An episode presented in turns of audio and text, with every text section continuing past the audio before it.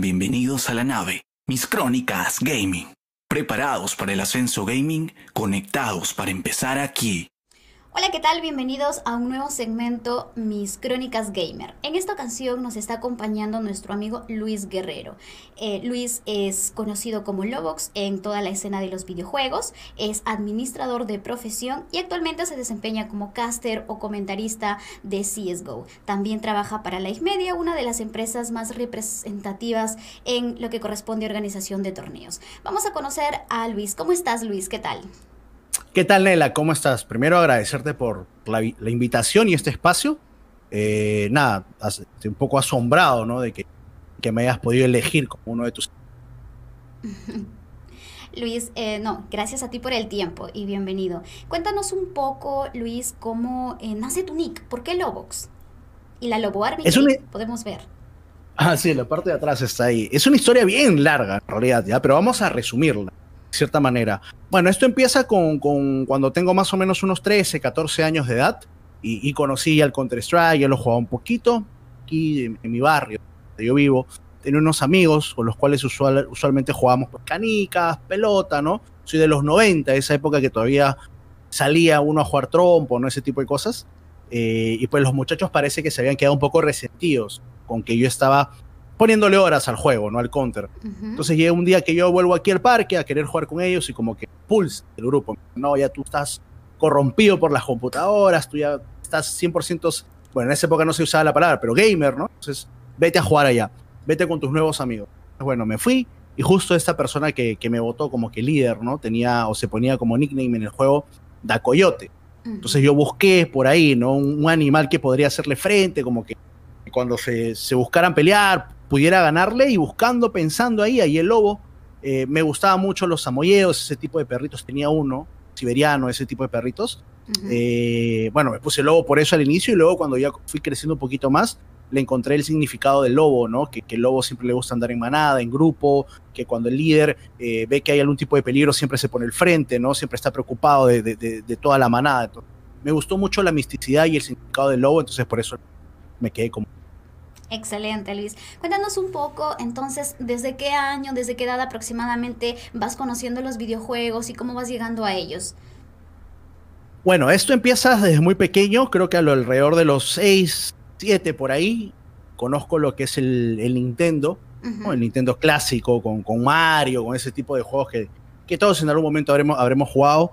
Eh, cerca a mi casa había un señor que alquilaba en ese se le llamaba Pinball ¿no? Y es ese tipo de consolas.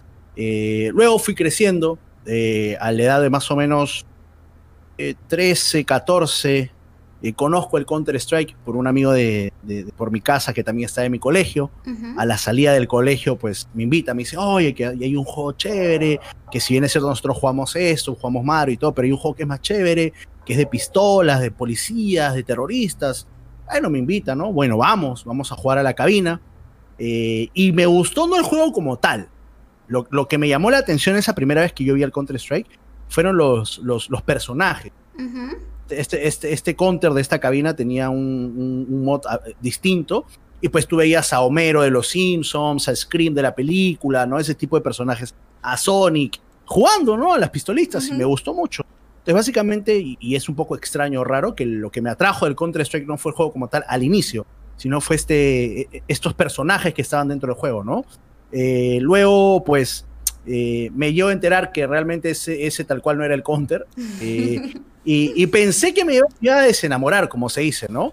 Seguí frecuentando una cabina por mi casa y pues nada, me, me, me, envolvió el juego, la mecánica, el tema de los policías y los terroristas, el tema de, la, de, los disparos, de las armas y pues poco a poco comencé a meterle horas, horas de horas y, llegó un punto en el que no solamente por mí, sino por las personas a mi alrededor, eh, me dijeron como que, oye, tienes talento para esto, ¿no? Estoy hablando cuando tenía tres, por ahí. Y, fue ahí donde como que de cierta manera empezó mi competitivo en el... Aproximadamente 13, 14 años vamos al competitivo. Temprana edad, ¿cómo se toma esto en el hogar, la familia? ¿Te dejaban jugar? ¿O por ahí era como que, no, eso es un vicio, una adicción tal vez? Eh, de por sí, yo cuando estaba en primaria, digamos, tenía muy buenas calificaciones, con el tema académico, digamos, ¿no? Nunca tuve ningún problema. Eh, luego, cuando pasé a secundaria, de cierta manera, iba bien los primeros años, se hablaron de primero, segundo y tercero. Ya cuarto y quinto sí se me complicó bastante. Eh, dentro de todo, diría yo que tendría que, que, pues agradecer a mis padres, porque si bien es cierto, sí me ponían trabas para muchas cosas, o me ponían un stop, ¿no? que es creo que lo normal de los padres, también me permitían muchas cosas. ¿no? Ellos siempre han confiado en mí bastante. Eh, y esta era una de las cosas o, o, digamos pasatiempos que a mí me gustaban y me encantaban y que dentro de todo tal vez a mi padre no le llamaba mucho la atención o no estaba 100% de acuerdo con esto. Eh, pero nunca me dijo no. ¿no? Ahí siempre con la complicidad de mi madre y todo, eh, pero nunca me dijeron que no, ¿no? De cierta manera. Al comienzo recuerdo yo que una, no sé, una de esas primeras veces que, que, comencé a jugar y conocí un poquito el mundo competitivo, o sea, conocí que Counter-Strike pasaba, mi barrio pasaba la frontera de Santa Anita, que llegaba a Estados Unidos, a Europa, eh, yo dije, ¿no? Una vez me acuerdo con mi padre hablando que yo quiero ser eso, yo quiero ser como esos chicos que juegan y ganan plata, o sea, irme a otro país, quiero ser el mejor del Perú eh, y luego ser el mejor del mundo, es lo que yo le dije cuando tenía como tío 13, 14 años. Este, se rió, me dijo que eso era imposible, que, que no esté pensando en esas cosas, que eso nunca iba a pasar, que mejor me ponga a estudiar, ¿no? Que si no mi futuro no, no iba a ser bueno. Eh, ¿Cómo es la vida? Ahora, pues ya luego también iremos hablando un poco de eso. Este, mi papá lo cuenta mucho como anécdota, ¿no? Es, es justo esa, esa, parte de que yo le digo lo que quiero ser, que él se ríe, me dice que eso no va a suceder y que me dice, oye, hijito, y ahora, pucha, tú me enseñas tu trabajo, veo lo que pasa en el mundo, veo lo que pasa en el Canal 3 con la Movistar Liga Pro Gaming de Dota 2, ¿no? Ve al equipo este de Viscos cuando estaba Info International. papá no sabe nada de eso, pero yo le cuento un poco y tan solo por saber que es Perú, se pone a ver, se engancha y me dice, qué loco, yo en verdad cómo es, ¿no? En ese entonces pensé que esto era algo que no iba a suceder y hoy por hoy pues estamos disfrutándolo, ¿no? Exacto, el, el, tiempo va pasando y los resultados se van mostrando, ¿no? Entonces, como que anteriormente era algo extraño, no, los videojuegos nunca, y ahora lo tenemos, eh, que se, se, están volviendo parte del día a día y las nuevas generaciones y nuestros padres los van tratando de entender, ¿no? Hablando, pues, de que entras por ahí de los 14, 13 aproximadamente al competitivo, cuéntanos cómo es esa trayectoria, por qué equipos pasas, más o menos. Claro, es un, es un largo recorrido pero digamos que empezamos aquí, aquí en mi barrio, yo le tengo mucho cariño a Santanita. Siempre que me han preguntado de dónde eres, sale mi pecho de Santanita, siempre, siempre, siempre, nunca lo he negado. Este, nada, aquí, en una cabina de mi barrio, comenzamos con un equipo, el dueño Vitín, que digamos que ese fue, ese fue el lugar de donde yo salí. Eh, con unos amigos armamos un primer equipo. Recuerdo que se venía una liga, la Liga Stream, segunda división. Eh, y nosotros ahí todos bastante emocionados nos inscribimos, ¿no? En ese entonces no había lo que hay ahora, que es el YouTube, tutoriales y cosas para poder aprender y mejorar en el juego, ¿no? Antes era como que muy, muy tema tuyo, tú veías cómo, cómo, cómo podrías tú no mejorar, eh, eh, muy empírico, digamos, ¿no? De cierta manera. Entonces, este, nosotros nos pasamos noches de noches, sentando las mapas, practicando, moviéndonos, subiéndonos por caja, viendo si aquí nos ven, no nos ven y todo ese tipo de cosas. Y justo el torneo iba a ser, ponte, un sábado, la primera fecha, ¿no? Un viernes nos quedamos hasta tarde, creo dos o tres de la mañana practicando, practicando, porque el día siguiente íbamos a hacer nuestro debut. Yo estaba emocionadísimo, la primera vez que iba a participar de un torneo grande, digamos. Eh, y pues vamos, ¿no? Aquí a Benavides, a PGB, me acuerdo, Planet Games de Benavides, frente a la Rich. Llegamos creo que antes de las 8, antes de las 9 que era la partida, ni siquiera los ni siquiera había abierto la, la cabina, nosotros estábamos ahí bien bañaditos ahí en la puerta esperando emocionados, llegamos, el dueño nos ve, oye, ¿qué pasó? Oh, ah, ya, ok, ok, abre la cabina, nos sentamos, todo, y pues el rival nunca vino, nunca llegó. Esa fue nuestra primera experiencia, que igual nunca, nunca lo olvidó porque fue bastante chistoso el, oye, cheque, ¿cómo era, no? Éramos novatos, estábamos bien emocionados, y llegamos inclusive temprano. Eh, luego de eso, la siguiente fecha, me acuerdo que jugamos, llegamos a jugar, y nos tocó contra varios equipos, pero ya llegando al final, nos tocó contra un equipo del Callao Zone 5 o Zone 5, ¿no? O Zona 5, eh, que con estos chicos comenzamos a jugar eh, en, un, mapa que se llama CPL Fire, CPL 1000, discúlpame, jugamos una, dos, creo que habremos jugado como unos 5 overtime. El overtime en el Counter-Strike significa tiempo extra, ¿no? O sea, patas, digamos que en la fase regular vas a un tiempo extra, un alargue hasta que se desempate. Fueron tantas las veces que fuimos a overtime que el mismo, el mismo referee, digamos, que estaba viendo la partida, dijo, ¿saben qué muchachos? Ya es mucho tiempo, no, ya no, o sea, no, exacto, no podemos dar más. ¿A la moneda o hacemos un Po? Y yo era el capitán, ¿no? Y vi el otro chico que nos paramos y, y ambos como que dijimos, oye, pero mira, nos hemos sacado, nos hemos esforzado tanto para que no nos parecía justo resolver esa partida en un Yankee Po una moneda, ¿no? Que era mucha suerte. Entonces quedamos en que, ok, un último overtime y si empatan, ahora sí a la moneda, ok. Fuimos, me acuerdo que yo estaba mandando, yo mandaba en ese entonces, hicimos como que unas correcciones, pa, pa, pa, y terminamos ganando esa partida. Estábamos cansadísimos, estábamos de temprano en la cabina, nosotros nunca hemos sido de muchos recursos, digamos, en ese entonces, ¿no? Más aún que, digamos, que no había mucho apoyo de los padres, peor aún los padres iban a apoyar dándote dinero, ¿no? Eh, y pues no habíamos almorzado. Me acuerdo que el dueño de la cabina, que era que, entre comillas, tenía un poquito más de, dinero, ¿no? Este, se las arregló y se las ingenió para comprarnos unos triples, eh, algo de gaseosa y entre los cinco tratamos de, dividirlo, ver cómo podíamos comer para al menos tener algo en el estómago, ¿no? Claro. Íbamos hasta, hasta la noche, noche, noche, nos tocó contra un equipo llamado DX y este equipo nos ganó, no habíamos entrado en el mapa, todo mal, pero a mí personalmente me fue bien. Yo personalmente jugué bien pero perdimos. Yo me fui triste, todos nos fuimos tristes, y si ganamos esa partida, entrábamos a la liga. Entonces nos quedamos a una partida de entrar a la liga. Bueno, nosotros regresamos pensando en que simplemente íbamos a seguir jugando. Y como es el destino, tiempo después, creo que un par de semanas, tres semanas después, jugando de manera online o por internet, me topo con uno de estos chicos eh, que eran mayores. Y, a mí me reconoce porque en ese entonces mi nick yo me ponía Dalobo. T-H-E-L. Guachafo de primera, una, una terriblada, pero bueno. Este, entonces era un nick muy difícil de tipo que alguien, o sea, que alguien más se ponga así, ¿no? Este chico me ve y me dice, oye, tú no eres el, gordito, porque gordito, que jugó con, contra nosotros, que, que sí, sí, le digo, soy yo, soy Dalobo. Oh, y ahí me dice, dame tu Messenger. En esa época había el Messenger, no había Facebook. Y pues me habla, ¿no? Oye, ¿qué tal? Mira, ¿sabes lo que pasa? Lo que pasa es que nosotros estamos en la liga, pero nos falta uno, uno se fue. ¿no quiere jugar para nosotros? Yo le digo, si puede, bacán. Pactamos, me acuerdo que fui un par de veces antes de jugar la liga, entrenamos un poquito. Para esto tengo que agradecerle a ellos también, ya qué será de su vida, pero como te digo, yo no tenía mucho dinero. Y un buen gesto de estos señores era que, que a mí me ponían las horas, o sea, me conseguía mi pasaje, que era más o menos un sol de ida y un sol de vuelta, y ellos me ayudaban con las horas, que, que eso es un gesto, creo que sí, exacto, que es un gesto que obviamente siempre tengo que reconocer a todas las personas que me han apoyado. Y llegó el día de la partida de la, de la liga, jugamos contra un equipo que se llamaba FFIX, que nosotros, o sea, DX no tenía nada que hacer. Si ganaba o perdía, no pasaba nada. Pero ese equipo, si nos ganaba, campeonaba. Y a la espera estaba un equipo que se llamaba RH Negativo, que era así el nombre de su equipo. Y pues ganamos, nosotros ganamos y digamos que entre comillas eh, le dimos una ayuda ¿no? a los muchachos de RH.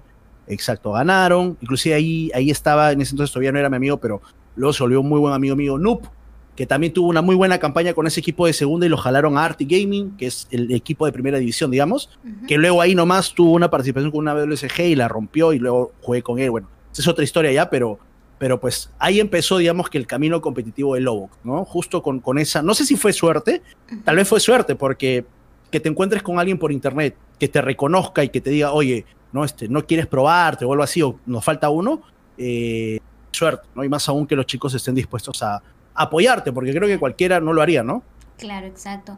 Pero claro, eh, más allá de suerte, digamos también un resultado de tu esfuerzo, oh, de tu entrenamiento, claro, se pudo ver reflejado, te reconocen y ahí están dándote la oportunidad al talento que corresponde. Mencionaste un punto importante, Lobox, eh, referente a que antes todos tenían que probar ensayo y error para conocer los mapas, las armas y lo demás. Actualmente, pues tenemos YouTube, tenemos tutoriales y tenemos clases, tenemos personas que te van a enseñar a jugar. Eh, ¿Cuál es tu, apreciación y lo que rescatas o tal vez no de este cambio? Bueno, eh, ahora digamos que todo está más masticado, ¿no? Todo, todas las personas que están aprendiendo ahora o quieren sobresalir, eh, sea el juego que sea, ¿ah? no solamente Counter-Strike, tienen todo a la mano al alcance en el Internet. Simplemente entras un ratito a San Google ¿no? y buscas lo que quieres y te lo va a encontrar. Pero ¿sabes qué pasa, este, Nela? Y eso es algo que también he detectado. Antes había muchas ganas. No había cómo, tal vez, pero las ganas era lo que sobraba. O sea, si de repente, no, no sé, eh, no sabías algo, te quedabas dos horas, tres horas, te metías un mapa, había iniciativa, había ganas. Hoy por hoy creo que hay mucha, eh, mucho conformismo al simplemente saber que eso tienes ahí a la mano, tienes tutoriales, tienes YouTube, tienes todo, y ni así a veces se, ponen o le dedican tiempo. De, su día para poder entrenar o estudiar. Que esa es una parte importante, me parece, ¿no? Eh, el, si bien es cierto, la mecánica, que es jugar el lado mecánico, no ser hábil, tener los reflejos, todo lo demás es importantísimo, pero esta parte de saber el concepto, ¿no? De, tener más conocimiento, ¿no? Digamos que es como cuando vas a la universidad, ¿no? Algunos dicen, no, si sirve, no sirve, pero bueno, al menos te imparte conocimiento, te da conocimiento. A base de eso, tú ya puedes tomar una decisión, tener un criterio luego, ¿no? Para poder decidir de repente si es lo mejor o es lo peor, ¿no? Este cambio es positivo, pero lo negativo es que no sé por qué, pero tal vez en el Perú, en nuestra región, en toda Latinoamérica, no le estamos sacando provecho. ¿no? Hay muchas, siento yo que hay muchas personas que no, no le sacan, no explotan ese recurso. Que está ahí, está en la mano. O sea, lo, lo pueden, pueden hacer, pero no, no lo hacen. Entiendo, pero ¿qué factores, a qué se debería por ahí esa falta de ganas, esa falta de pasión que había antes? Tal vez la demanda de tantos videojuegos o qué podrías identificar más o menos que te ayude a entender este comportamiento. Bueno, yo de cierta manera lo, entendí como un, a veces cuando tienes mucho, ¿no? O, literalmente hay, digamos, de cierta manera, muchas oportunidades, como que uno se relaja, ¿no? En cambio, cuando a uno le cuesta, cuando no hay oportunidades, cuando quieres que hayan oportunidades, es donde más te esfuerza. Hoy por hoy, si bien es cierto, la escena del Counter-Strike peruano aún está en auge, o sea, está en crecimiento, eh, hay torneos. O sea, los chicos ya tienen torneos, hay prize pool un poco más interesantes, marcas que apoyan un montón, ¿no? Eh, etc, etc, y no solamente ya torneos locales, estoy hablando de torneos un poquito más ya regionales, entre otras cosas más. Por ejemplo, hace poco nada más se jugó la West. Este fin de semana jugó la West donde hay equipos peruanos dentro de también. Entonces, este, ya los chicos tienen más oportunidades. Y puede sonar irónico, porque tú dirías, oye, Lobo, pero si hay más oportunidades, debería ser al revés, ¿no? O sea, los chicos deberían esforzarse más para poder adquirir. Pero bueno, tal vez es un comportamiento, ¿no? Es algo como cuando se le compara un poco a Asia con, Latinoamérica, que los chicos allá son más disciplinados, ¿no? Tienen un poquito más la mente clara. Yo creo que va por ahí. O sea, la disciplina, de repente aquí los chicos piensan que el jugar nada más el Counter-Strike es entrenar, es practicar, eh, que básicamente es gran parte del proceso de mejora, pero no es el 100%, ¿no? Hay una parte externa, una parte de lado que hay que mejorar, igual como el tema del, de la emoción, lo psicológico, que también es importante, y que aquí no le damos mucha importancia en realidad, Nela, ¿no? En cambio, en otra parte del mundo, Europa, Asia, es un requisito tener un coach motivacional, un psicólogo deportivo, entre otras cosas más. Inclusive también tener un, entrenador físico, ¿no? Eh, un personal trainer que nos ayuda con el tema físico porque es importante, ¿no? Siento que justo esa parte de la profesionalización es lo que nos falta en, esta, en, Latinoamérica, ¿no? Entonces es como que es difícil meter todo de golpe, estamos yendo de a poco a poco, pero esa parte de la profesionalización es la que probablemente en estos años se tenga que desarrollar. Entiendo, estamos hablando por ahí también de, una, una, cultura que tiene que ir poco a poco eh, formándose, creciendo, dándose a conocer. Y para esto, eh, Luis, ¿qué podemos hacer desde tu posición como eh, entrenador, como caster, como player con experiencia? ¿Qué podemos hacer? ¿Cuál sería por ahí alguna recomendación para que nos impulse con, este, con esta cultura? Aló, ahí está, se, se había un poquito. Eh, bueno, no. Desde mi punto de vista, bueno, al menos desde lo que yo estoy haciendo ahora, yo siempre trato que cuando hago algún tipo de stream, eh, les brindo la información, les digo, muchachos, miren, así se puede hacer una rutina de entrenamiento, ¿no? Pueden utilizar estos mapas. Justo hace poco, el último stream que hice, eh, ya estábamos como que llegando al, al, final. Y les dije, muchachos, pregúntenme lo que quieran. Y de la nada, oye, Lobo, ¿cómo hago esto? Ok, entraba al juego, yo, mira, puedes hacerlo así, te aconsejo, te sugiero que hagas esto, pruebes, si te sirve o si te sientes cómodo, hazlo así, si no, puedes también tener esta forma. Y varios me preguntaron, como que luego un chico me, y eso me gustó, ¿no? Oye, Lobo, me gusta mucho que tú te tomes el tiempo de responderle a tus seguidores, eh, y no solamente responderles un saludo o eso, sino que te tomes la molestia de cuando alguien te pregunta algo del juego, te metas al juego, te tomes tus 5 o 10 minutos en explicarlo, ¿no? Eh, porque eso ayuda mucho. Estás enseñando, no sé, a 80, 90 personas que te ven y, esos 90 se van con ese conocimiento y esos, esos 90 lo pueden esparcir, ¿me entiendes? Ya sus amigos, oye, mira, esto se puede hacer así, entonces comenzamos a hacer el boca a boca, ¿no? Entonces eso es importante. Entonces, desde mi lado, lo que yo trato de hacer es siempre eso, tratar de, predicar con el ejemplo, ¿no? Tratar de ayudarlos a los chicos, hablar del comportamiento. Si bien es cierto, uno puede tener su momento jocoso, su momento de chiste, jijijujuju, pero, pero siempre respetando a los compañeros, ¿no? A los rivales también. Eh, como comunidad, como, como comunidad, siento que, hablando básicamente de la del Counter-Strike, eh, siento que es eso. O sea, es, es, que más personas se contagien a hacer lo mismo, ¿no? No lo mismo de repente, pero hacer cosas distintas.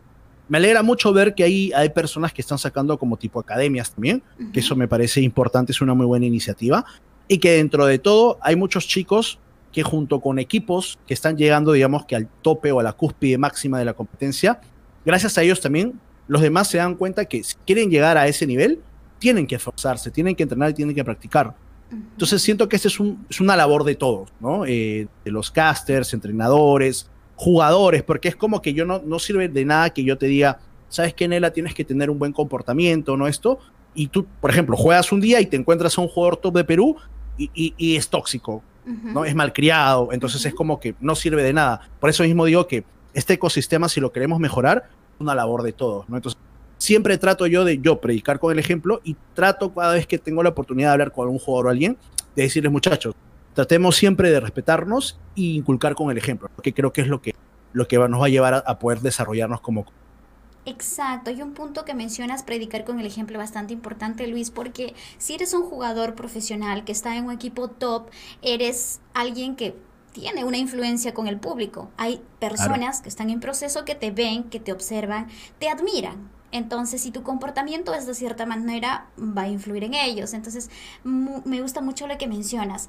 De repente, si en algún momento se puede llegar a una regularización completa, no sé, de que exista tal vez un código del gamer, se me acaba de ocurrir en este momento, no sé qué tan loco puede sonar, pero algo que pueda regular ese comportamiento me parece bastante importante, Luis.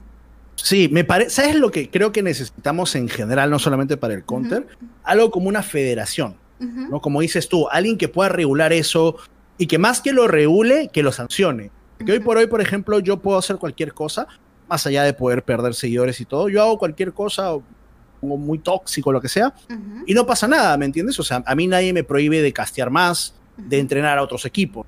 Entonces, ¿qué pasa? Siento que si hay alguien, una entidad que digamos que regule y que y sobre todo sancione, lamentablemente es así, Nela, aquí en, en Latinoamérica, como te digo, la disciplina ¿no? y la cultura no, nos, nos lleva a, hacer, a, actuar por miedo. O sea, ah, no, no, no, si no quiero, no, no, no, no quiero, ¿ah? no debo hacerlo porque sé que me van a sancionar. Mm. Solamente bajo esas circunstancias que a veces muchas personas, y me incluyo, no hacemos cosas, ¿no? Uh -huh. Que es como muy difícil que cada uno tome la iniciativa. Entonces, sí estoy de acuerdo contigo. O sea, siento que sería bueno que salga tipo una federación, ¿no? Eh, de esports, qué sé yo, uh -huh. que pueda, o un ente regulador que pueda regular ese, que hayan sanciones, como suspensiones, por ejemplo, una mala conducta, ok, jugadora suspendido por tres meses, no puedes jugar. Entonces, de esa manera creo que muchos jugadores cambiarían su actitud, tal vez no por iniciativa propia, pero al menos lo harían.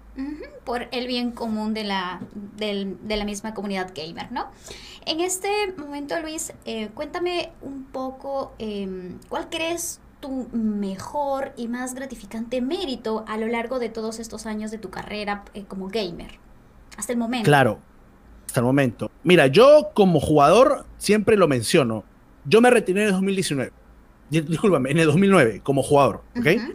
eh, si bien es cierto, luego cuando volví en al CSGO, empecé como caster y he tenido mis, mis, mis participaciones esporádicas, a veces porque ni siquiera he querido, simplemente porque me han obligado, ¿ok? Uh -huh.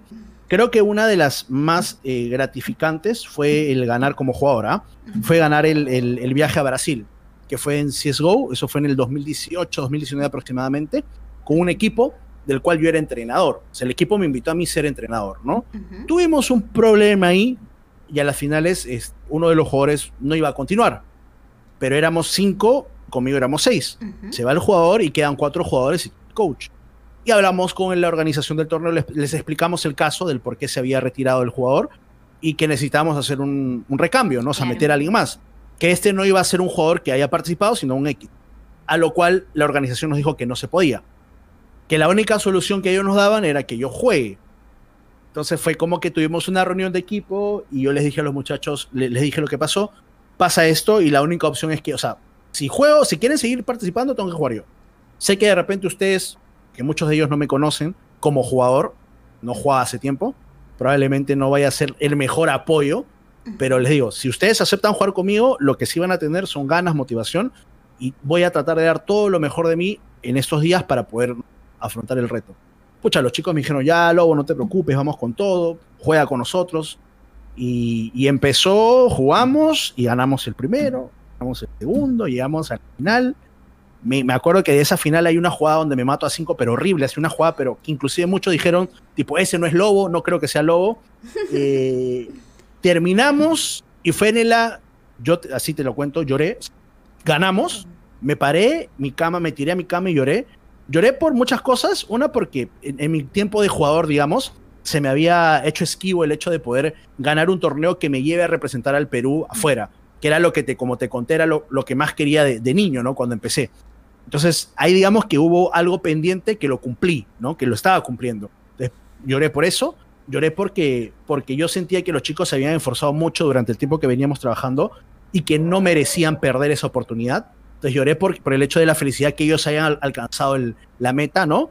Y bueno, lloré porque mi papá y mi hermana estaban viendo y, y por todo lo que habíamos pasado y por lo que, y por lo que como, te conté, ¿no? Cómo se habían dado las cosas con mi padre, tipo, lo logré, o sea, era algo, algo que estaba aquí en mi garganta hace muchos años atrapado y lo, y lo logré. Eh, recuerdo que luego fuimos a celebrar, ¿no? Por ahí Gepard, que es un jugador antiguo, que es de mi época, es contemporáneo, pero él sigue jugando, me dijo, pucha, hace, hace, años, me dijo, hace años no siento esa vibra de, de antes, de los torneos del 1.6, me dice, ¿no? Que, que tú nos has dado, o sea, nos has devuelto cuando el equipo se estaba cayendo, pa, entonces, ese es, ese es mi más grande logro como jugador, ¿no? Como un jugador medio retirado que a las finales, a la fuerza tuvo que, que volver a ser jugador, y, y, sí, digamos. Pero ahí estuvo esa satisfacción y sacarte, como tú mencionas, esa cosilla que todavía estaba pendiente. Me da mucho gusto sí. Ahora, eh, a la fecha, entiendo y pude ver en tu página que eh, estás como entrenador em, y al mismo tiempo, pues, eres caster. Eh, ¿Cuál es tu fortaleza, Luis, como caster que has identificado? Bueno, yo creo que lo que a mí más me, caracteriza, digamos, ¿no? De, ser caster o o lo, que yo siempre creo, como dices tú, que me caracteriza, es la pasión. O sea, puedo tener, puedo tener mucho conocimiento del juego, tácticamente te puedo, te puedo ser un buen analista, ¿okay? soy polifuncional, puedo ser analista, caster, el play by play y todo lo demás, pero algo que creo que a mí me caracteriza es la pasión, que básicamente yo no finjo la pasión o la emoción con la que narro, simplemente dejo que el juego se apodere de mí y por la misma pasión o emoción que siento al ver los disparos, las jugadas, trato de transmitir eso. Siento que eso es lo que más se caracteriza de mí. Es lo que yo siento, ¿no? Algunas personas han concordado eso también conmigo, otros, por ejemplo, me han dicho la fluidez. Luego, a mí me gusta mucho la fluidez en la cual tú narras las cosas, que nunca dejas un espacio libre, ¿no? Pero para mí es esa, como te digo, la emoción. Literalmente es como que transmito, porque no sé, a mí me, a mí me apasiona ver en él el juego, ¿ah? o sea, no es como que ya es algo que me aburre, no. Yo veo el juego y literalmente me emociono, es como que comienzo a sudar, ¿no? Ese tipo de cosas. el corazón se me acelera, exacto. O sea, yo no estoy jugando, no tengo nada que ver con los equipos, si gano o pierda, a mí no me va a pasar nada, pero lo vivo, exacto, es como si yo estuviera ahí. Literalmente me regresa cuando tengo 14, 15 años, más o menos. Eso es ser apasionado por algo, Luis. Dime, ¿cuántos años aproximadamente estás casteando? ¿Y cómo nace esa idea de ser caster? Claro. A ver, como caster en general, 2016, eh, más o menos, 4 o 5 años, digamos, ¿ok? Eh, sí, 4 o 5 años como caster en general. Yo empecé con Dota 2. Eh, ¿Y cómo empecé? Bueno, en este mundo empecé, regresé en realidad, porque como te dije, yo en el 2009 me olvidé de los juegos. O sea, la presión, hace ese entonces como que no habíamos logrado nada importante. Se había ganado torneos y todo. Estaba dentro de uno de los mejores equipos del Perú y todo, pero no había nada, no había nada de nada.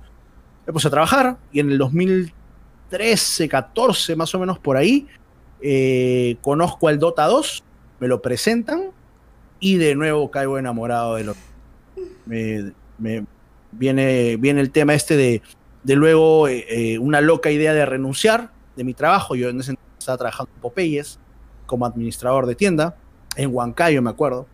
Eh, y renuncio, me da lo que iba a renunciar, yo ya no, no me encontraba como que contento conmigo mismo.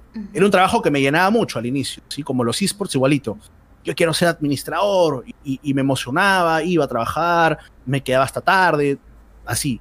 Pero llegó un punto en el que literal ya ni siquiera tenía ganas de ir. O sea, llegaba a la tienda y, pucha, un día más, ¿entiendes? O sea, no era como, oye, qué chévere, ya gente, sí, vamos a trabajar, eso. Ya no, ya no había esa, esa pasión.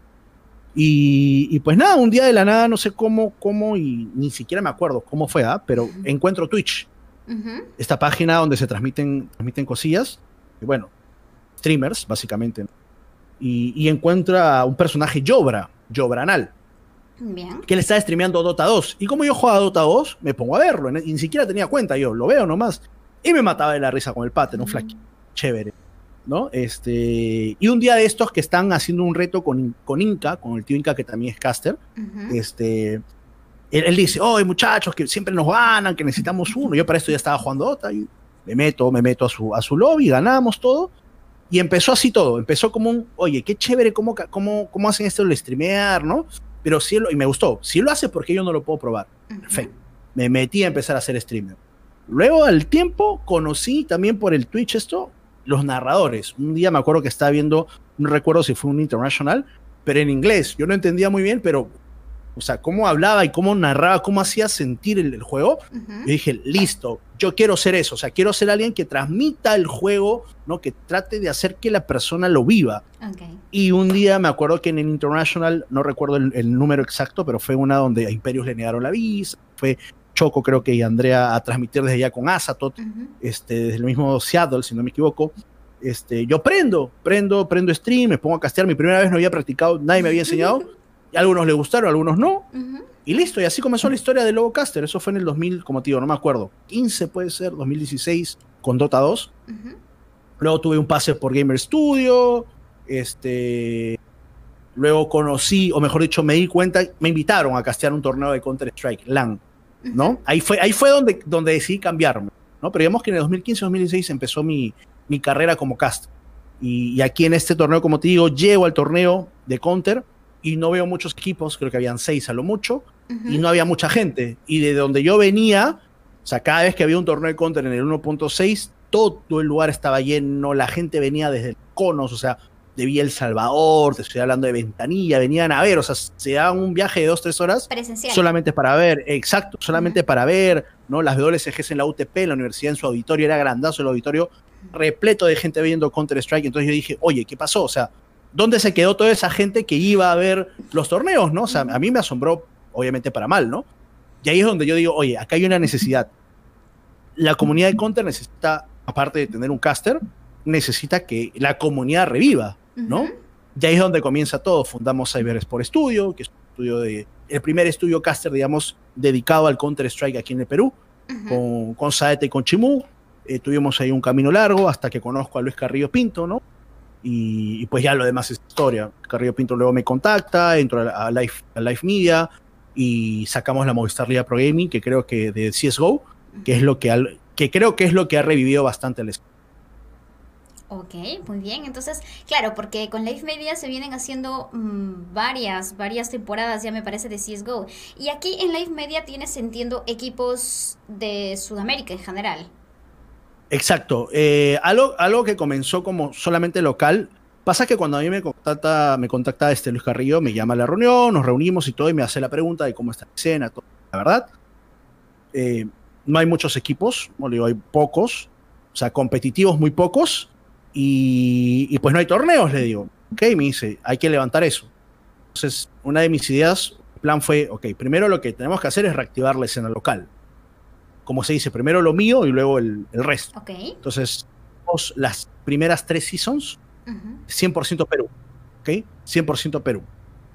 Eh, para la cuarta season íbamos a meter internacional, pero nuevamente dijimos como que, ok, ya no va a ser invitational, va a ser con Open Qualifiers y toda la vaina, pero Perú. Termina siendo Perú y la quinta y la última, que ha sido la última, sí termina siendo ya de todo Latinoamérica, donde pues teníamos a Infinity, ¿no? De los, de los digamos más conocidos, Azules Esports, ¿no? De Chile también, ¿no? Eh, íbamos a tener presencia de equipos este, chilenos, pero ahí, discúlpame, de, equipos brasileños, lo malo es el ping, ¿no? El ah, tema es el ping que, no, no, nos ayuda, entonces no, no pudieron. Pero también tuvimos, por ejemplo, la incursión de un equipo 100% femenino la primera vez que un equipo, o sea, un grupo de chicas, ¿no? todas chicas, ¿ah? no es mixto, todas chicas juegan en una competencia de este nivel. ¿no? Es como que, no sé, en la Movistar de, Dota 2 entre un equipo 100% femenino y juegue con los chicos. Sí, tal cual. Eso también, o sea, en, la Season, este, season 5 pasó dos cosas. Eh, internacionalizamos la, la, Movistar de CSGO y metimos, incluimos a un equipo 100%. Que eso a mí personalmente me llenó mucho de emoción porque dije, oye, qué chévere que. Porque eso era un mensaje, o sea, nuestra idea era dar el mensaje a las chicas de, muchachas, a todas las chicas que juegan, porque hay muchas chicas que juegan. Claro. Solamente que el miedo de que tú sabes, ¿no? El, trato que a veces reciben en los juegos poco ocultas, están ahí como se dice caleta, ¿no? No, se muestran, no salen a la luz. Chicas, aquí hay un lugar donde ustedes pueden jugar. pueden llegar a torneos de este nivel, ¿no? Eh, si ellas lo han hecho, ustedes también. Entonces, nuestra idea era lanzar el mensaje de que anímense, ¿no? Formen equipos, jueguen. Esa era nuestra idea del mensaje al incluir a las chicas porque las invitamos, si bien es cierto. No les fue tan bien, pero mira, hoy hay West también femenina y hay a cuatro, de, cuatro equipos que están en la semifinal, ¿no? De la rama femenina, tres son peruanas y una es mexicana. O sea, hay tres, tres equipos peruanas, de peruanas y una mexicana. Y de esas cuatro, ya están en la semifinal, obviamente. La que gane la final se va a ir a China. Entonces, mira, por ejemplo. Excelente. Algo bueno, ¿no? Sí, algo bueno. Es como que mencionas la motivación por ahí para las chicas. Mira, me parece muy bien. Entonces, ayudarles a, animarse, a perder ese, ese miedo, saber que hay un espacio. Eh, hablando precisamente de la escena en eh, Sudamérica, Luis, ¿cuál crees es la mejor o peor característica, ¿no? En comparación con otras regiones, ¿cómo identificas ello? A ver, lo mejor que puede, o, mejor yo sí, pues, una de las, no sé si es una cualidad, pero en Sudamérica lo que sobra es el talento, que no creas, ¿ya? El talento es innato en Sudamérica. Acá los chicos, no solamente te hablo de Perú, te hablo de Brasil, de todos lados, es, nacen chicos talentosos, ¿ok? Pero ¿cuál es, qué es lo que, digamos, una de las, sí, pues uno de los déficits, ¿no? Eh, es la indisciplina, netamente, la indisciplina. O sea, y eso, y eso es lo malo, porque si tú tienes talento, y lo juntas con la indisciplina, lo pierdes, ¿no? Por eso mismo creo yo que no nos desarrollamos. En Sudamérica hay mucho talento, pero hay mucha indisciplina. Eso es creo que yo lo que no nos permite sobresalir más allá. Países como Brasil, siento que ya entendieron eso, ya eso también esa industria está mucho más desarrollada, ¿no? Ellos ya ven esto de, otra manera, eh, por eso es que tal vez ahí sí funciona mucho más. Los deportes en general, ¿ah? los deportes electrónicos en general no solamente el Counter-Strike, pero en Brasil el Counter-Strike es lo que en Perú es el Dota, más o menos para que te des una idea. Pero ellos ya lo tienen, pero bien, bien, bien dominado, tienen sus coaches, sus organizaciones bien hechas, psicólogos y todo, no hay mucho problema ahí. Argentina está como que por detrás de Brasil, está buscando esa, esa profesión. Y el resto, Perú, Colombia, Ecuador, ¿no? Chile, estamos todavía un poco por detrás. Entonces, me parece que seguir el modelo, ¿no? O sea, entender eso que en esta parte del continente hay talento, pero que tenemos que intentar ¿no? manejar ese tema de la indisciplina, hacerles este, entender a los chicos.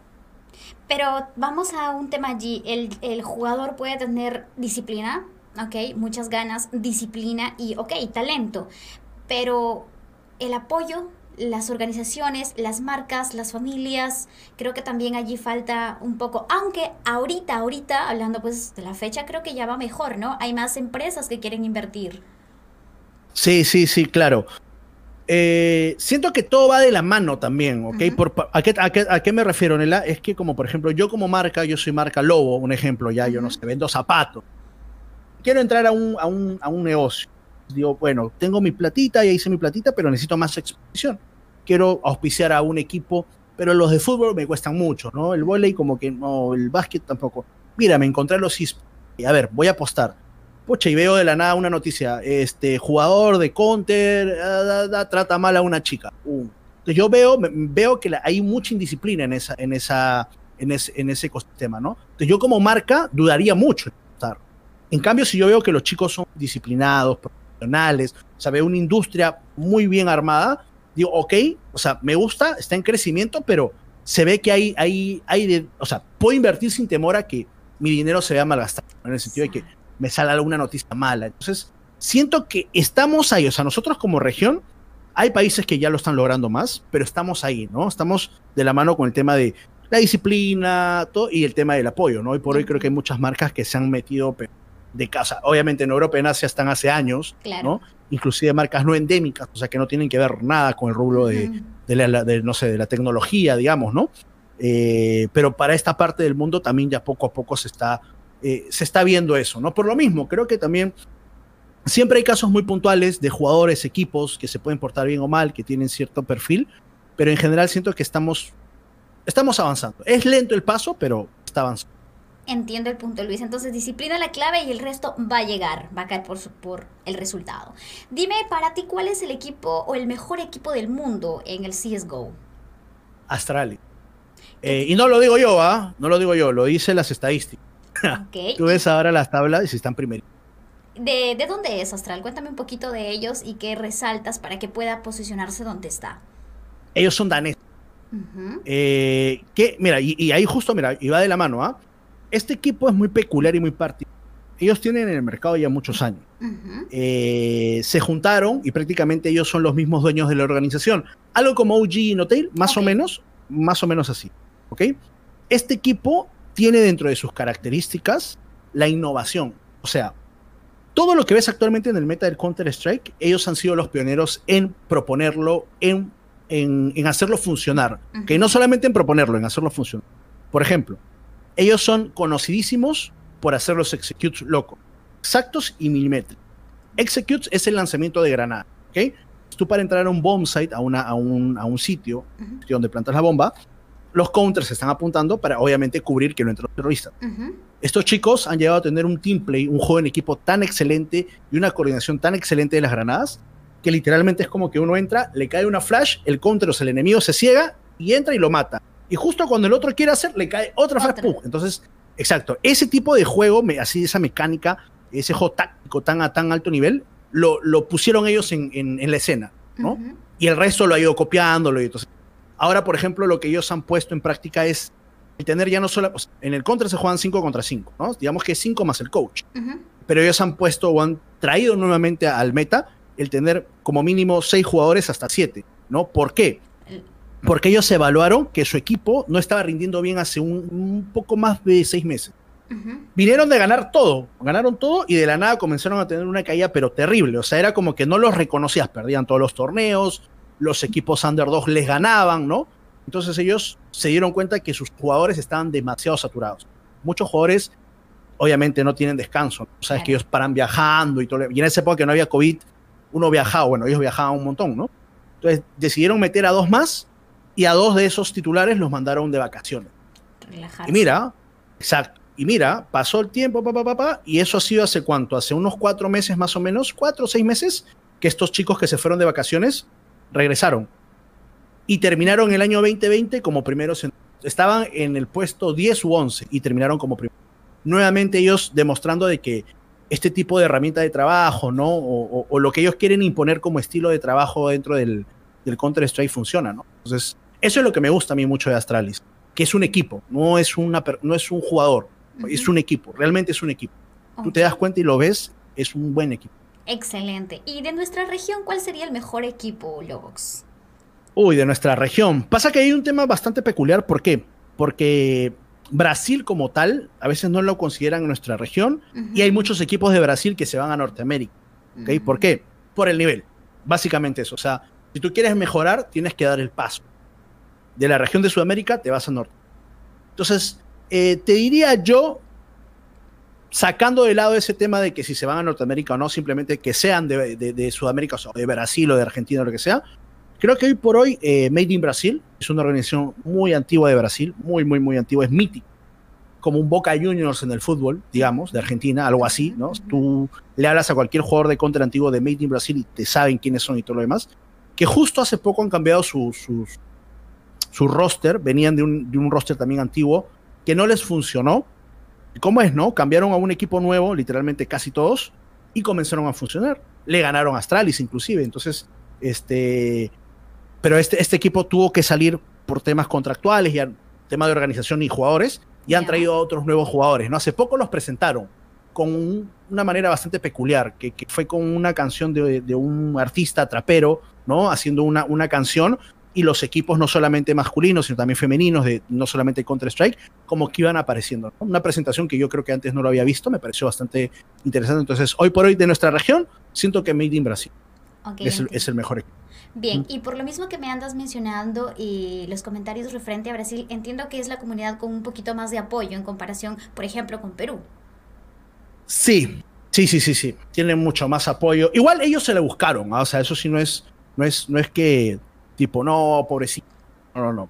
Ahí hubo un trabajo de muchas personas, por ejemplo, Fallen fue uno de los jugadores, este, es uno de los jugadores más antiguos, que es brasilero y hoy por hoy va a jugar para Team Liquid de Counter, que es norteamericano, ¿no?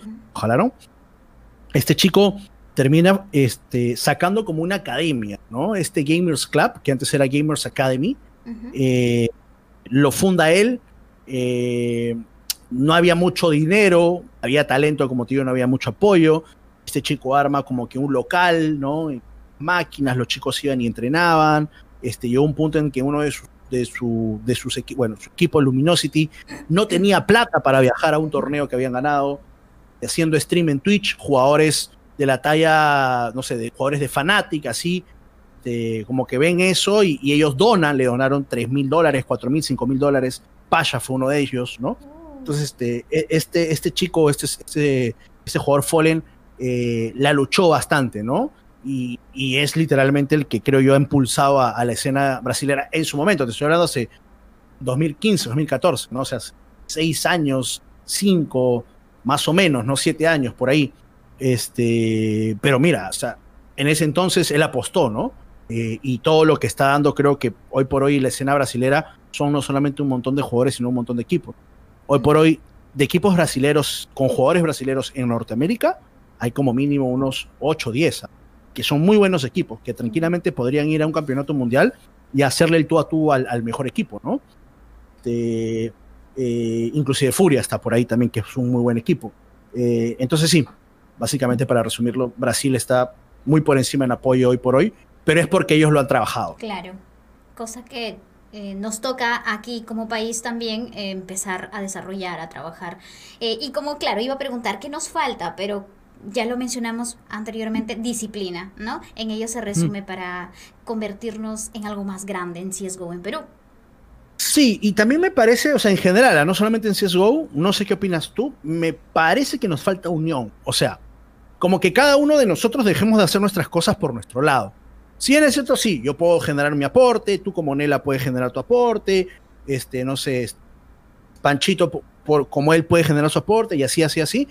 Pero sería tal vez mucho mejor y aceleraríamos más el paso si en algún momento nos comenzamos a juntar y comenzamos a ver el todo para todos, ¿me entiendes? O sea, el bien común. ¿no? A veces pasa que cada uno como que quiere tirar para su lado y que no está mal, obviamente, ¿no? Pero siento que de repente eso también podría ser un factor que, que nos podría ayudar, ¿no? El, el unirnos en, temas distintos, ¿no? En tema de producción, en tema de contenido, ¿no? A veces una reunión, oye, ¿qué tal? Más o menos a ti, ¿qué contenido te funciona? Mira, a mí sí, oye, ¿sabes qué? La otra vez pensé, no sé, que, nos falta esto en Perú, ¿no? No hay muchas academias, los chicos de repente quieren jugar o saben jugar Dota, pero no hay nadie que los guíe. Oye, yo tengo un amigo, ¿no? Que es pro. Y, ¿Me entiendes? Ese tipo de, de unión, más o menos. Por ahí, ok, sí, está bien, Lobox, gracias por esos aportes también. Hablemos em, de que, claro, disciplina, integración, y para los resultados comprendemos que, por ejemplo, Brasil, asumimos, deben tener una gaming house, también se le llama así igual. Entonces, en Perú creo que la situación es todavía distinta. ¿O si tenemos equipos? Sí. Eh, eh, de Counter Strike con Gaming House, no. No, tenemos, ¿no? De Dota tenemos, creo que sí, pero también son muy contaditos, ¿no? y, también, o sea, una cosa es tener una gaming house con su nombre y su apellido y tipo que sea una gaming house, que haya un espacio donde hay para jugar las máquinas, ¿no? Un espacio recreativo y todo lo demás. Y hay otros que es tratar de hacer lo que se pueda y se ponen cinco máquinas en un lugar y ya está, ¿no? Entonces, este, sí, siento que eh, en Brasil, pues las gaming house hay un, es más, tú vas Nela allá a Brasil y de repente siendo tú un jugador, un equipo visitante, eso fue lo que nos pasó cuando fuimos a Brasil. Nosotros no teníamos dónde entrenar y habían espacios donde te alquilaban, que eran, aparte de ser departamento o una casa, tenían el espacio para poder jugar, o sea, tenían las máquinas, ¿no? Entonces, a ese nivel estamos. También, por ejemplo, tú vas a Brasil y hay estudios, o sea, los estudios están hechos. Lo único que tú haces como marca, de repente vas y le dices, oye, ¿sabes qué? quiero organizar un torneo LAN, no te preocupes, aquí tenemos, mira, tú entrabas a un edificio, que es a donde fuimos, 30 pisos, y no parecía para nada que iba a haber un estudio ahí de eSport. Y entrabas y era un set, estaba el set, las cinco máquinas, el switcher, o sea, lo caso, ¿no? Como se dice. Entonces, Brasil está a ese nivel, que ya esto lo ven normal, entonces hay personas que como negocio ya tienen gaming house, ¿no? O gaming office, que es un concepto distinto, eh, o como bootcamps, ¿no? Lugares donde tú puedes alquilar, aparte de tener tu cama y dormir, también para jugar, ¿no? Y aquí en Perú no hay. Y, y, eso ayuda mucho. ¿Por qué ayuda mucho? Más allá de la convivencia y poder conocerte, compañero, también te ayuda mucho a poder que la curva de aprendizaje sea más, más rápida, se acelere más. O sea, yo estoy al lado y yo veo a mi compañero y le digo, oye, nos hemos equivocado, ven, vamos a corregirlo aquí ahorita. Entonces es mucho más fácil que alguien te entienda teniéndolo al lado que hablándote por micro. O sea, porque yo te puedo hablar por micro, tú me puedes decir, ya, ya sí te entendí, ¿no? Para no comprometerte, sí te entendí, pero realmente no.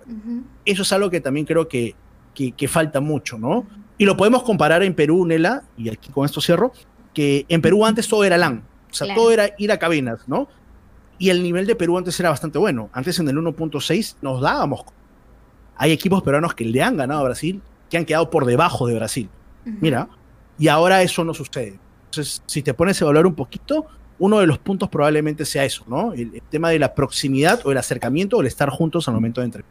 Exacto, entiendo muy bien entonces allí que eso mide y aporta en los resultados. Entonces, hablando de eso también la comunicación, luego, si no tenemos una disciplina o tenemos probablemente mm, un comportamiento, una actitud un poco complicada porque cada ser humano tiene una actitud diferente, cómo también se relaciona y contribuye, aporta o no aporta a trabajar en equipo. La personalidad. Claro, exacto, la personalidad Sí, sí, sí, sí, las habilidades blandas a lo que se conoce, ¿no? Es, es bastante importante. Eh, sí, cada persona, cada uno de nosotros somos un mundo aparte, ¿no? Eh, y el, tema de la comunicación es, es, crucial para un equipo, ¿no? Para, para tener éxito. Desarrollarlo es difícil, no es nada fácil. Si no, pues todo el mundo también tendría, creo yo, resultados favorables, ¿no? Eh, encontrar las piezas, ¿no? Las piezas que más allá que se puedan comunicar, se entiendan. ¿No? Eh, es difícil. O sea, armar un equipo de, esports es difícil, ¿no? Eh, inclusive te, toma años, años. Eh, pero sí, hay, hay, métodos de cómo dinámicas para poder desarrollar el tema de la comunicación, la confianza, que es importante también tenerla en el equipo, ¿no? O sea, yo confío realmente que mi compañero va a hacer lo que tiene que hacer y que si yo tengo que pasar de espaldas y mirar ese lado porque mi compañero me ha dicho que lo va a ver, yo tengo que confiar ciegamente y voy a hacer lo que, ¿no? a llegar a ese nivel es difícil. Entonces, sí, hay herramientas, hay, hay una metodología ¿no? que se puede seguir para poder desarrollar el tema de la comunicación. Y pues sí, es algo que también a veces falta mucho y que a veces se malinterpreta. ¿ah? La comunicación no es griteríos y no es desorden, porque a veces estás tú en el Discord y la gente confunde que comunicación. ¡Ah! No, ahí estás ensuciando el Discord. ¿no? Una comunicación tiene que ser clara y efectiva, rápido. O sea, atrás, aquí está, nada más. Entonces, llegar a ese nivel de, tener una comunicación clarísima y, y sí acertada es difícil. Pero claro, tampoco imposible, podemos ir trabajando. Coméntame sobre los ingresos, Luis. ¿Se puede decir que aquí es rentable dedicarse a los videojuegos como creador de contenido, como gamer en el CSGO? Eh, me parece que hoy por hoy, o sea, en estos momentos en Perú, mm, no, la verdad, te voy a ser muy honesto, ¿ok? Eh, no para todos probablemente. Yo, si bien es cierto, pues estoy, yo me dedico a esto, eh, yo trabajo en Life, en Life Media y en Life Media no solamente me dedico al Counter-Strike, o sea, yo soy muy polifuncional. Life Media cumple otros roles, otro, otro tipo de cosas. Eh, y cuando hay cosas de Counter-Strike, entro yo y, entro a tallar, digamos, de manera principal, ¿no? Eh, hoy por hoy, sí, como creador de contenido, como cualquier otro, otro juego, o a veces hay streamers de Dota, se puede rentabilizar, sí, con estrellitas, con ese tipo de cosas. Me parece que hoy por hoy todavía no existe un socio, ¿no? Facebook que, que juegue Counter-Strike pero eh, sí hay formas de cómo poder rentabilizar. No sé si la palabra sea poder sobre, o mejor dicho, vivir de, eh, pero sí puede generar ingresos, ¿no? Tanto como jugador también sé de unos cuantos equipos que ya están pagando sueldo a sus jugadores, ¿no? Eh, y como te digo, streamers que ya reciben también sus, el tema de las estrellas, sponsors, ¿no? también muy importante. Hay muchos sponsors o marcas que se están fijando en el Counter-Strike y más que fijando que lo necesitan porque es una, marca de periféricos que tiene un perfil muy a, FPS, a shooters, ¿no? Entonces uno de los shooters por, por, perfección es el Counter-Strike. Exacto, y hablando de periféricos, entiendo que el mouse también. Exacto, ¿no? El, mouse, el bueno, en el Counter-Strike creo para mí lo más importante es el mouse y el audífono. El mouse para poder tener precisión al momento de disparar y el audífono para poder escuchar todo lo que pase. ¿No? O sea, te puedes poner tu teclado, comprar tu teclado mecánico, ¿no? Tu mousepad también, pero siento yo que los dos periféricos principales es el mouse y el audífono. Entonces, este, sí, hay marcas que literalmente son muy, o sea, necesitan del contenido, ¿no? Entonces, este, por ese lado, si uno es generador de contenido, tiene sus seguidores, ¿no? Las marcas ya te echan un ojo y, de cierta manera ahí puedes generar un ingreso, ¿no? Pero llegar a vivir, a vivir del Counter-Strike hoy por hoy aquí en el Perú todavía no es factible. Todavía no. Pero sí, no, pero sí recibes ingresos, eso sí, sí recibes ingresos. ¿Sientes que puede haber un futuro? Eh, podemos resurgir con el CSGO, empezar a crecer poco a poco y generar esa cultura que venimos conversando? ¿O es que vamos a, por, por la región, pues porque no la tenemos, porque nuestro pensamiento es diferente a otras regiones, nos estancamos? No, yo siento que sí. O sea, es un proceso que estamos en proceso inclusive eh, de resurgimiento. Eh, y, como te digo, o sea, no solamente te lo puedo decir yo, ahí están las pruebas. Eh, desde, desde, que antes habían seis equipos, ¿te acuerdas cuando te dije la primera vez que me invitaron a castear? Habían, no sé, 20 personas viendo el torneo. después, con el paso del tiempo, hemos tenido torneos dedicados a la comunidad peruana, regionales dedicados también, que se ha incluido a Perú. Hoy por hoy, en cualquier torneo que haya en la región, el mínimo, el 80% de los equipos inscritos son peruanos, eso quiere decir que el 20% entre Colombia, Ecuador, Venezuela, ¿no?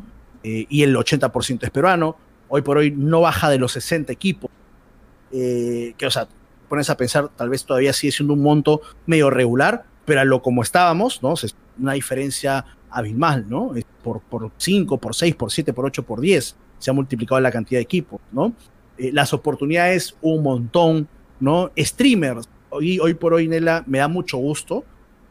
Y a veces entro, estoy así zapping en, en, el Facebook y veo un montón de chicos y chicas que streamean contra. Me da mucho gusto porque hace un tiempo atrás, creo que el único que streameaba era yo, ¿no? Y de la nada, oye, ¿cómo streameo? Sí, sí, vía uno, vía dos, vía tres, vía cuatro. Hay un montón más de casters. Antes creo que el único caster era yo, ¿no? Ahora hay un montón que lo hacen muy bien. No solamente hay cantidad, sino que se está mejorando de a pocos en calidad. Antes el único equipo, digamos, fuerte de Perú era Supremacy. Hoy hay muchos equipos que ya están haciéndole la batalla, ¿no? Están dándole ahí pelea. Entonces, se está avanzando, poco sí. ¿Hay futuro? Yo, yo sí estoy seguro que sí. No solamente creo, estoy bien seguro que hay futuro para el Counter-Strike. No solamente en el Perú, ¿ah? sino en toda la, en toda la región. Excelente, Luis. Una pregunta que muchas personas se hacen. ¿Dedicarse a los videojuegos como jugador, como caster en tu caso, afecta tu vida social? ¿Te vuelve una persona que se aísla? ¿Afecta las relaciones con la familia, tal vez amigos, pareja? ¿Cuál es tu concepción? Eh, mira, la verdad es que creo que no, ¿no? Eh, tal vez porque uno sigue relacionándose. Tal vez no en un método o de una manera conocida o tradicional, pero uno sigue relacionándose. Eh, digamos que de cierta manera siento que podría interferir un poquito en que te acostumbres a estar en casa, ¿no? Eso digamos que sí podría ser, pero, pero no, igual eso es muy personal, o sea, siento que podría afectarle a uno sí, a uno no, pero en mi caso al menos no me ha afectado, ¿no? Como te digo, he llegado a conocer a muy buenas personas por el videojuego, ¿no? Eh, yo igual sigo saliendo cuando puedo o cuando salía, ¿no? Y me sigo relacionando con las personas, y he tenido, es que bueno, también mi caso es, distinto, porque he tenido como que el, balance o el, o el, tema de poder eh, vivir de los dos lados, ¿no? Vivir de los dos lados, de, ser un gamer o caster y también del lado normal cuando he sido administrador, ¿no? Ahí me he tenido que relacionar con, con otras personas y todo lo demás. Entonces, creo que por ahí mi, perfil va, va muy mixto, ¿no? ¿no? No he sido 100% gamer toda mi vida. Entonces, a mí, a mí no, no se me hace muy difícil, ¿no? El salir, relacionarme, todo. Pero eso también depende mucho de la personalidad de la persona como tal, ¿no? A veces cuando uno es muy tímido, te, puede complicar. Pero como te digo, siento que igual jugando, jugando videojuegos te llegas a que el método es distinto, ¿no? O, el canal es distinto, no es el tradicional, pero sí es relacionado. Se entrecorta un poquito. Mencionas, entiendo que igual jugando desarrollas la habilidad de comunicación entonces. Exacto, sí, para mí sí, desde mi punto de vista, jugando sigues desarrollando la habilidad de la comunicación, no hay ningún problema, ¿no? El canal es distinto, pero ahí está la comunicación Ok, vamos a unas cuantas preguntas rápidas, Luis, para acercarnos, acercarnos a concluir. Dime, videojuego favorito. El Counter-Strike. Arma favorita. La AK-47. Equipo extranjero de tu preferencia. Astral. Eh, serie, libro o película favorita. Uy, eh, serie. ¿Tiene que ser una o digo una de cada una? Como tú prefieras. Ok, a ver, este. Suits, que es este, esta serie de, abogados, que es muy buena. Eh, película 300, creo. y libro El Alquimista, de Pablo Coelho. Ok, ¿tienes algún personaje a quien admires? Personaje a quien admire. Uy, en estos momentos, como tal, no. Me parece que no, no se me pasa por la mente un personaje que admire. Eh, no, no se me pasa una, una, persona, una persona, ¿no? Personaje que, admire como tal. No se me pasa. ¿Alguna cosa que no vaya contigo? Eh, ¿Alguna cosa que no vaya conmigo? ¿La hipocresía? Ok y canción que te identifique actualmente. Eh, actualmente, la de Obi Bermúdez, 4 y 30 AM, eh, que es, una canción que me identifica mucho desde hace mucho tiempo atrás, desde que empecé a trabajar como administrador, o mi camino como administrador, que trata y relata la, historia de un chico que, que, va a otra ciudad, ¿no? Que tiene que levantarse muy temprano para poder luchar por sus sueños. Sí, esa siempre me ha identificado mucho, la de hoy Bermúdez 4 y 30 de la mañana. Ok, Luis. Para finalizar, cuéntame por favor y dime desde tu experiencia, ¿qué necesita una persona, un chico, una chica si quiere ser pro player? Bueno, lo primero que necesita, me parece a mí, que son ganas, ganas, motivación y tener un objetivo bastante claro. Para toda la vida, ¿ah? pero para, para, también, obviamente, para ser Tienes que ponerte claro, o mejor, tienes que tener un objetivo claro, saber hacia dónde quieres y saber también, obviamente, que, ese camino no va a ser recto, no va a ser un camino sin baches, vas a tener muchos tropiezos, eh, muchas personas tal vez que por ahí te traten, ¿no? De, decir que no, desalentar, eh, es eso, tienes que tener resiliencia. Eh, tener mucha, mucha, mucha, mucha, mucha fuerza en, no caer, en, simplemente a veces pensar en que las cosas malas te van a pasar y que ya el día de mañana va a ser mejor, ¿no? Pero básicamente eso, creo que es la resiliencia. Estar ahí siempre. Genial. Eh, ¿Qué necesito hacer para que alguna organización me visualice y me llame para jugar? ¿Cómo resalto entre todos los talentos? Bueno, a mí me parece que para poder resaltar, lo primero que tienes que tener es un equipo, encontrar un equipo de esports, equipo como tal, eh, empezar a jugar con ese equipo, inscribirte en torneos, por más chiquitos que sean, ¿no? Digamos, eh, a veces hay muchos torneos, al menos en el Counter-Strike, de streamers, mismos creadores de contenido están sacando sus torneos. Así se empiezan, vas a esos torneos, luego cuando van ganando un poco de nivel, ahí tú te vas mostrando. ¿Por qué? Porque pasa que en estos torneos la gente te ve. Oye, mira, acá hay, oye, mira este, este chico, no sé, este, Juan Carlos, mira, Juan Carlos lo veo y la otra vez lo vi y juega bien. Y después, oye, mira, Juan Carlos sigue brillando, qué chévere. Y de la nada Juan Carlos lo viste en un equipo A que jugaba como que, no, un equipo regularón, y la Naya lo ves en un equipo mejor, ¿no? Este fue el caso, por ejemplo, de Luis Cano y Knight, que los terminan jalando Supremacy, ¿no? Tal cual, ellos nunca se cansaron. Es más, yo me acuerdo de Knight, que ganó uno de mis torneos hace, uff, hace años, y la otra vez me escribió y me dijo, oye, ¿te acuerdas cuando yo gané una de las primeras Low Army Challenge? Que mi equipo era un equipo de barrio, de cabina, ¿no? Que tenía el nombre todavía de una, de una cabina. Y mira, hoy ya estoy en Supremas y todo. Ese es el más claro ejemplo, ¿no? Simplemente seguir jugando con un equipo y en torneos es donde te muestra. Ok, entonces creo que la pregunta nuevamente se repite. ¿Tiene futuro dedicarse al CSGO pero como player? Sí tiene futuro, tiene futuro. O sea, es un futuro que es muy difícil. Eh, como te digo, no es que vas a entrar a jugar ahorita y ahorita mismo ya vas a comenzar a ganar un sueldo para que te puedas comprar un departamento, un carro. Eso, si te lo digo, sería mentirte. Pero sí tiene futuro, ¿no? Tiene, tiene bastante futuro desde que he visto que hay organizaciones, como te digo, que están respaldados por marcas buenas, que hay jugadores que ya reciben sueldo, ¿no? Este, o sea, todo lo que ha sucedido en el Counter-Strike en el Perú desde hace un tiempo atrás ha sido solamente cosas positivas, cosas para sumar, ¿no? Eh, que tal vez está un poco lento, sí, y se debe obviamente al, es algo normal, es una situación regular, ¿no? Eh, pero sí, sí tiene tiene futuro. Ok, Luis, entonces déjanos un mensaje para todas estas personas que están detrás esperando el momento para dedicarse al CSGO y a los videojuegos en general. ¿Qué tendrías que decirles? Bueno, eh, lo primero, muchachos, es que ánimo siempre, ánimo, ánimo para todo, ánimo para todo en la vida. Segundo, sean disciplinados. Ustedes mismos eh, exijan, sean honestos con ustedes mismos. Si quieren algo, quieren llegar a algo, a un objetivo, tienen que realmente quererlo, ¿no? Eh, como alguien me dijo alguna vez, o sea, ¿realmente quieres, quieres ser bueno en esto? ¿Quieres llegar a algo en esto?